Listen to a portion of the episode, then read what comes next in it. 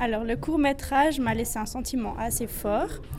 J'ai bien aimé les plans, euh, surtout celui de la route qui, laisse, montre euh, l'avenir. Euh, la continuité du court métrage était bien.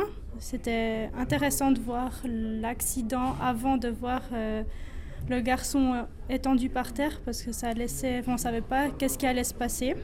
Par contre, j'ai pas vraiment compris le traitement du message du film, mais je trouve euh, intéressant de voir à quel point les médias nous poussent à faire des choses euh, sans réfléchir aux conséquences.